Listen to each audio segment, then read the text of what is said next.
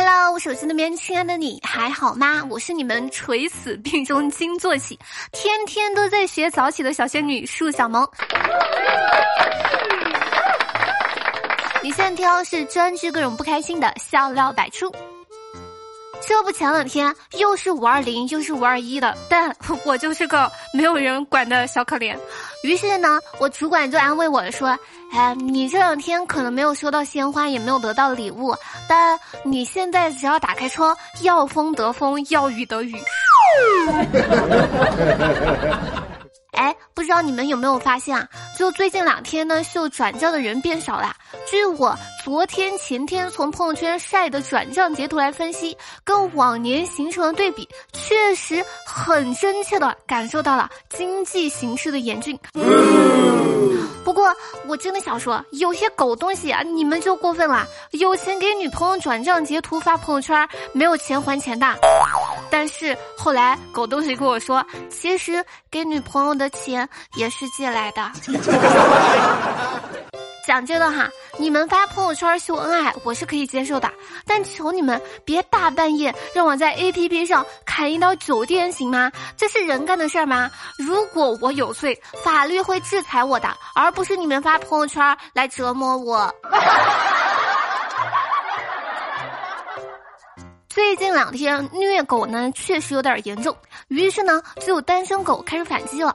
我刷微博的时候看见说是啊，在这两天呢，河南周口一对情侣要趁五二零的好日子，一早起来去领结婚证，回家补觉醒来之后，发现自己结婚证已经被狗子啃得稀碎，就连户口本都没有放过。这条狗的内心 S 是我单方面宣布不同意这桩婚事，看见了吗？这就是欺负单身狗的后果。这件事儿告诉我们，得不到单身狗祝福的爱情是没有好结果的。不过证件都撕碎了，明显离不了婚。这条狗这是想亲自下场锁死这个 CP 呀。其实，在单身狗反击这件事情上呢，有些可能是由单身狗组成的单位，暗示的已经非常的明显了。说是在重庆綦江民政局办理婚姻登记的提示牌被网友吐槽了，上面写着“办完后即刻离”，让新人们哭笑不得。工作人员呢出来解释说，因为疫情期间，这是让大家办理手续后不要逗留的意思。现在呢，已经把提示牌收走了。其实，我觉得民政局。是想，青青，你相信这个世界有龙吗？这边结婚离婚一条龙服务哟。情侣们肯定在想，我们这来办的不是结婚证，办的是个结婚体验卡呀。其实归根结底，民政局也是为了大家着想，来两次费事儿不是吗？很多网友猜想说啊，这个文案肯定是个单身狗的编辑偷偷的反击的。文案单身狗想说的是，别问问就是不小心有歧义。你们永远也不知道，一个时间管理宗师为了求复合能做出什么事来。前天五二零的时候，不是说了罗志祥发了一篇长文吗？在昨天的时候呢，就有网友发起是否支持罗志祥和周扬青复合的投票，罗志祥本人竟然敢去投了一票支持。我觉得罗志祥嘛，肯定是觉得复不复合无所谓，主要是想复工吧。真的，因为这个事儿呢，他在娱乐圈工作也工作不下去了，所以说全身上下都写着他要继续在这行赚钱的意思吧。有一个疑问，那就是如果有一天罗志祥收到一个盒子，里面是他至今为止丢失的所有东西，你觉得会是什么呢？嗯，我觉得应该是一盒子脸吧。讲真的，我求求你了，罗志祥，消停点吧，我怕周扬青忍不住再爆出一个料来。分手之后不打扰才是最大的尊重，有啥事儿自己憋着呀。我如果遇到这事儿，我肯定会憋着，因为我妈妈从小就教育我说，自己一个人能解决的，就不要麻烦到别人，所以我一直单身。同样是分手呢，有一对情侣直接闹上了法庭。广州男子小梁和小付恋爱期间呢，向小付多次转账，总共是两百零二万元。我的天哪，这个金额真是酸的一批。双方呢没有签订借款合同或者出具借据，其中有一次呢，这个男的向女的转账了五十二万元，双方就往来款项产生了纠纷，最终呢，法院认定上述转账属于借款，不属于爱的赠与，需要归还的。哎，这真的是一个真敢发，一个真敢收，这你要是转给我，我打死也不分手。话说我手机那边签的你，你觉得？情侣恋爱时发的红包，分手之后应该归还吗？说了多少次，转账的时候一定要补上一句话：“这是你要的钱。”顺便，我有一个疑惑，那就是谈个恋爱要亏这么多钱的吗？对不起，我这辈子还没有见到过这么多钱。难道这就是很多单身狗不配谈恋爱的根本原因？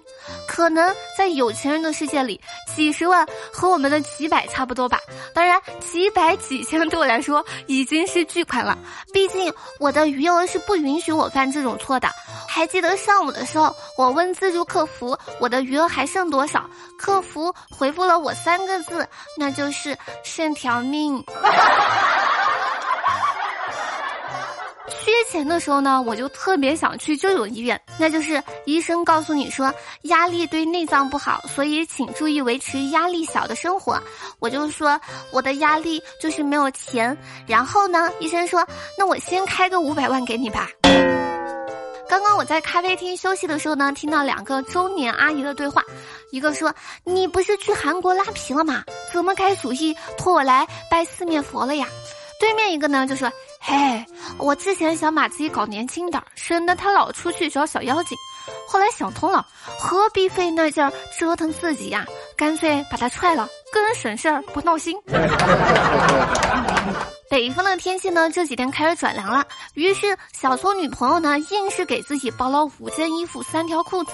小聪就对他说了一句：“作为一个粽子，没到端午节，你出来干嘛呢？” 昨天呢，小二嫂的侄子呢来他们家吃饭。吃饭的时候呢，小二嫂夹了一筷子青菜给小侄子，并且说：“别光吃肉，吃点菜，要不长大跟你叔叔一样，光顾着长个儿，人却又黑又丑。”小侄子呢看了小二哥两眼，又默默的夹了两筷子青菜。记得军训的时候呢，有位男同学站军姿的时候突然就晕倒了，众人呢赶忙去搀扶。在外围几个懂行的人吼道：“赶紧掐人中，掐人中！”这个时候呢，我们忽然看见一个妹子羞涩着脸，然后感觉像是下了很大的决心一样，在那位男生的嗯那个部位上狠狠的掐了一把。掐完之后呢，那叫一个安静啊！我们都望着这个妹子，不知道如何是好。这个时候，那个妹子说了一句：“要不要再掐一下呀？” 好了，接下来时间呢，我们来看一下上期节目评论。上期节目沙发君呢是梨儿要飞，然后呢感谢我是一块鸡胸肉，雪乐到此一溜。妈妈说名字太长不好，树小萌的小哥哥 T A T 帮节目辛苦盖楼，爱你们比心么么哒。好了，以上呢就本期小老百出的全部内容。我是你们萌的蹦蹦跳跳小仙女树小萌，感谢你能从头听到尾。喜欢我节目或者本人的话，记得点赞、评论、转发、打赏，一条龙服务哟。如果说想要跟我近距离互动的话，可以每天晚上的九点半来我的直播间哟。好了，本宝宝哔哔完了，我们下期节目不见不散，拜了个拜。